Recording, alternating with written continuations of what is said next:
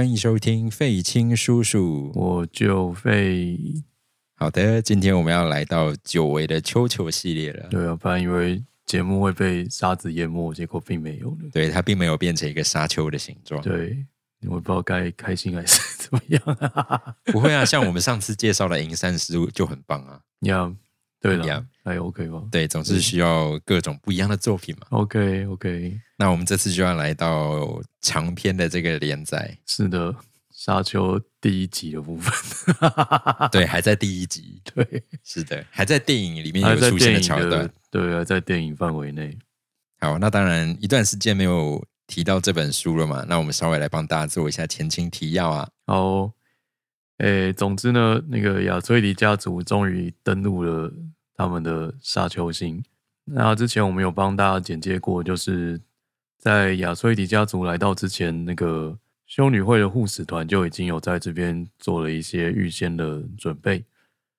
那如果你忘记的话，可以去听前三集的内容。来到沙丘星之后呢，他们就请了一个管家叫夏道特。那此外呢，保罗也碰到了他的预言中的那个巡猎标的，那叫暗杀吗？还是攻击之类暗杀？嗯，没有暗杀成功，没有暗杀成功，对，就是一个攻击，嗯，虽然也没有造造成任何伤害啊。运就是保罗太强了，这样是保罗太强。OK，之后呢他们发现了一个温室，然后在那边找到了一则温室留言，于是开始要判断说到底谁是叛徒，这样子呈现一个谜团的状态。然后这是大概这本书的前十节的内容。那接下来我们今天要从第十一节开始。第十一节呢，就是雷托公爵，就是保罗的爸爸，他一边演啊，他一边就是缅怀再也回不去的卡勒丹星，那一边呢，就是因为自己的儿子遭受到攻击，感到震怒这样子。另外一方面，他就开始进行他的人力调配的部署，这大概是第十一节的内容。OK，就是缅怀生戚戚，对，然后但是也不能做什么。对，就是嗯，工作缅怀生气，是因为根本连谁攻击的都还不知道，对，没有那个错时候，嗯，好，十一节大概是这样子。第十二节就是他们开了一个作战会议，作战会议在那个电影里面有稍微演出来一下子。作战会议第一件事情就是要检讨那个保罗被暗杀的这件事情。那身为就是理论上要检查他们住的地方有没有被安装一些，就是可能会他对他们人身安危造成危险的一些暗杀器具的那个好沃兹。那他理论上应该要为了他的失职而请辞嘛，理论上应该是这样子。那但是那个雷托公爵就是感念他常年来的付出，然后呃没有检查到暗器也是没有办法的事情。然后他们一行人刚到新的星球，没有办法就是承受突然间减少人力的这个呃损失吧，所以他就希望好沃兹可以继续担任他的工作。那这是第一件事情。那第二件事情就是雷托公爵请那个邓肯艾德侯跟沙丘星当地的原住民，就是佛瑞曼人，建立了初步的交流关系。他们从佛瑞曼人那边得到了一批真六福，真六福我记得之前也是有提过吧？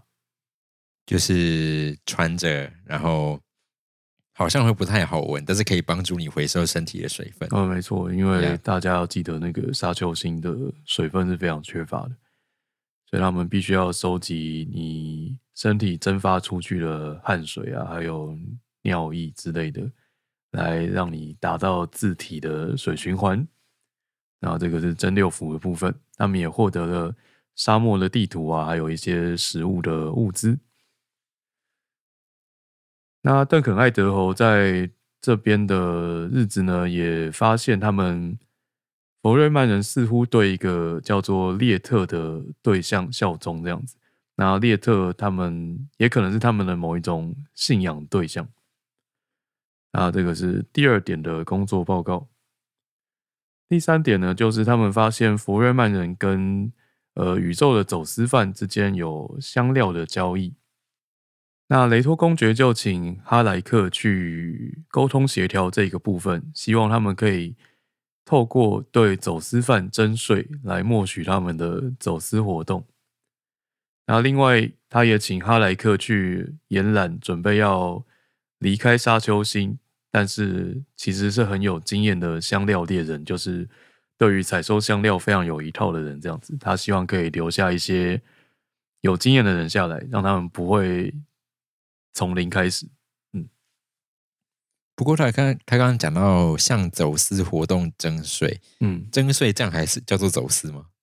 就是不让皇帝知道这样子，就是对对，因为有一个有一个宇宙皇帝，OK，对对对，好，偷偷的征偷偷的走私活动，收保护费的感觉，呀呀呀，OK，没错。好，第四点呢，就是他们检视了一下，就是哈肯能人留给他们的采收香料的设备。发现不到一半可以用，这样其他就是就是需要维修啊，或者是被破坏掉的这样子。呃，所以他们发现会有很长一段时间香料的产量会没有办法提升起来。那在这样的背景之下呢，呃，其他其他的家族也不会就是给他们提供什么实质的资源啊。所以他们其实，呃，虽然他们拥有了香料的星球，但是其实会没有办法赶上那个宇宙各大家族的供应链这样子，所以其实是有点危险的。所以他们就把脑筋动到了那个沙漠里面的一些实验站前进基地，因为他们过去有想要绿化这个星球，所以在这个沙丘星上面有一些实验站的前进基地。然后听说有两百多个，那因为他们刚登陆沙丘星，所以他们会需要物资。公爵他觉得，就是那些物资可能会藏在那些两百多个前进基地里面，所以他需要去找出这两百个前进基地。那这个这些基地的位置呢，只有我们刚刚提到那个列特知道这样子，所以公爵就决定要派。人去问那个有一位叫做变动仲裁官的人，去问他这方面的资讯。那那个变动仲裁官的名字叫凯恩斯，我们会在下一集的节目会有跟他有更多的认识，这样子。这大概是会议的内容。那因为会议内容很很无聊，所以电影大概就删掉了。OK，难怪我觉得这有点陌生。对，因为就是开会嘛，没有没有人想要看开会吧。好，那在会议的过程中呢，有一个重要角色就登场了，他就是史蒂加。史蒂加是佛瑞曼人的领袖，这样子。他在小说中的登场方式，是因为佛瑞曼佛瑞曼人的一个使者，他因为被攻击受了重伤。那邓肯爱德侯就把这位受重伤的使者带回他们的堡垒，带回他们的堡垒，就是想要医治，但最后没有成功。这样子，那位使者还是不幸过世了。但是他们因为这件事情。让他们看到了传说传传说中的金刃笔。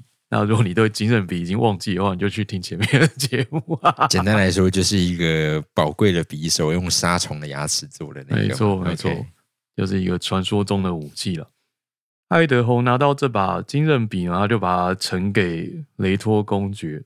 那雷托公爵本来想要就是，呃，他因为他有那个。刀锋嘛，哎，他有什么？那叫什么？刀鞘，刀。他本来在刀鞘里面，他本来想要就是把它抽出刀鞘来看看它长什么样子。那这时候史蒂加就登场了。那在佛瑞曼人的传统上面来说，就是他们不会在公众场合，特别是有一大堆你可能不信任的人的时候，公开展示金刃笔这样子。他就觉得啊，他就。跟雷托公爵说这样不太好，那雷托公爵就尊重当地的传统，最后没有展示金刃笔。那因为雷托公爵这样的作为呢，可能赢得了史蒂加他的尊重，所以他们进行了一个吐口水的仪式。那因为我们之前也有提到，那个水在沙丘星上是非常珍贵的，所以你愿意把你身体里面最重要的水浪费在地上，是一件非常嗯有意义的行为吧？就是一个类似歃血为盟的概念吧。哦，就已经不是握手抱抱了这样子的 程度。对对对对对对对，这个在电影里面是有出现的片段了。是的，是的，呀就是一个神秘的吐口水的活动。他们进行了这个仪式，并且说：“感谢你把生命中的水赠予给我们，我们由衷的接受这口水。”大概是这样子，跟史蒂加，也就是佛瑞曼人领袖建立了初步的友谊。后来呢，史蒂加就邀请邓肯艾德侯加入他们的部落。那为了筹建佛瑞曼人的军队，因为公爵觉得他应该要有一支自己的佛瑞曼人军队来对抗皇帝的军队，所以这是他们积极要经营的目标。所以他们就派了爱德侯去加入他们的部落。那也因为这个举动呢，他获得了刚刚我们提到就是不幸过世的使者的那把金刃笔。那他们在呃，他们在达成了这个交易之后，就让爱德侯加入他们的，成为他们的伙伴。他们有一段话是这样说的：“他说，你的水是我们的了，邓肯爱德侯。我们朋友的遗体留给你的公爵，他的水就是亚崔迪的水，这就是我们之间的誓约。大概是这样的誓约内容。他们真的是非常重视水的一个团体。后来呢，他们为了要安葬那个受重伤死亡的那个死者，所以他们暗示了会举办一下当地的一个丧葬活动。他是这么说的：爱德侯要跟朋友道别，图罗克是那位死去朋友的名字，你们需要这个名字，让他的灵魂重获自由。你们现在都是图罗克的朋友。那这段话呢？呃，目前看起来是会看不懂他在干嘛，就是他为什么要跟就是一群陌生人说说这些话？那其实，在第一集的第三章的部分，他会提到一场很重要的葬礼，那他会很完整的描述佛瑞曼人的一个丧礼是怎么进行的，就是从头到尾。所以他在这边也是一个暗示性提示你说。可能会呃，他们的丧礼的场景会长什么样子？那这在我们之后的节目，如果 如果顺利的话，也是会提到啦。OK，对，好，所以史蒂加就是在这边就先行离席了，这样子。然后他们就开始讨论那一把金刃笔，因为大大家应该都是第一次看到，他们就聊到说。好像有哈可能人在悬赏金刃笔，那一把金刃笔可以悬赏他们那边的一百万元这样子。一百万元，嗯，一百万太阳币，反正就是一个很高的价格的样子。OK，对，因为你只要拿着金刃笔，你就可以在佛瑞曼人的部落就是畅畅行无阻，那算是一种通行证。OK，对，因为他们会信任拿着金刃笔的人。所以，如果他可能能拿到金刃笔的话，他们可能就可以去渗透佛瑞曼人的部落。所以，这是金刃笔的一个附加价值吧。好，那这个大概是会议的内容。接下来就进入第十三节。在会议之后呢，公爵跟瑟菲好沃兹展开了一场短短的密谈。密谈主要有两件事情，那这两件事情都被电影删掉，所以我们这边稍微提一下。第一件事情就是那个雷托公爵决定要派兵突袭哈肯能人的主星，就是杰地主星，去炸毁他们私屯的香料仓库。突袭，嗯，嗯哼，对，就是有一段突袭。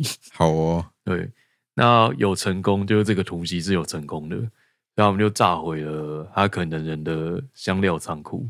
但是电影里没有出现吧没有，？OK，对，因为好像呃，就是算不是很重要的事情，但是其实是很重要的事情，好表示全宇宙有最多香料的地方就只剩香料星了，这样子。好哦，对，好，这是第一件事情。第二件事情是那个瑟菲好沃兹截获了一封不完整的信件，让到底谁是叛徒这件事情成为一个更大的谜团。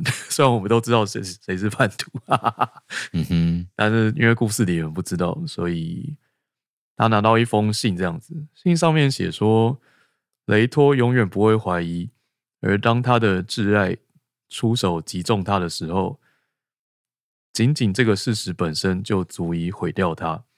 他暗示说，杰西加就是那个雷托公爵的情妇，是可能会背叛雷托的人。这样，好，那他他们就是截获了这一封信。这封信呢，让瑟菲好沃兹认定说杰西家就是叛徒，这样子，他会相信这件事情，一直到第一集的结束。但实际上并不是吧？对，实际上是那个，对我们都知道是那个尤因医师嘛。是，对读者的角度，对，反正就是大概会长这样子。那因为收到这一封信件的关系，所以雷托公爵，雷托公爵自己其实是相信那个杰西家的。那但是瑟菲一直没有办法信任杰西加，所以他们决定说把那个邓肯艾德侯从那个佛瑞曼人那边先召回来，来监视杰西加这样子。大概做了这样的决议。在十三节的最后呢，他们就是呃进行这个密会，到了零呃就是到了清晨，就是太阳快要升起的时候。那这边有一段写景的部分，书里面说，东方夜色染上一抹明亮的灰白，随即又转为贝壳的乳白色，星星随之暗淡了下来。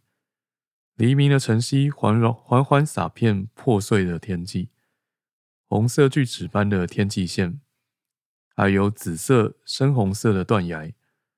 起降场远处的夜色中，闪着微光的露水，滋润着沙丘心上生命短促的种子。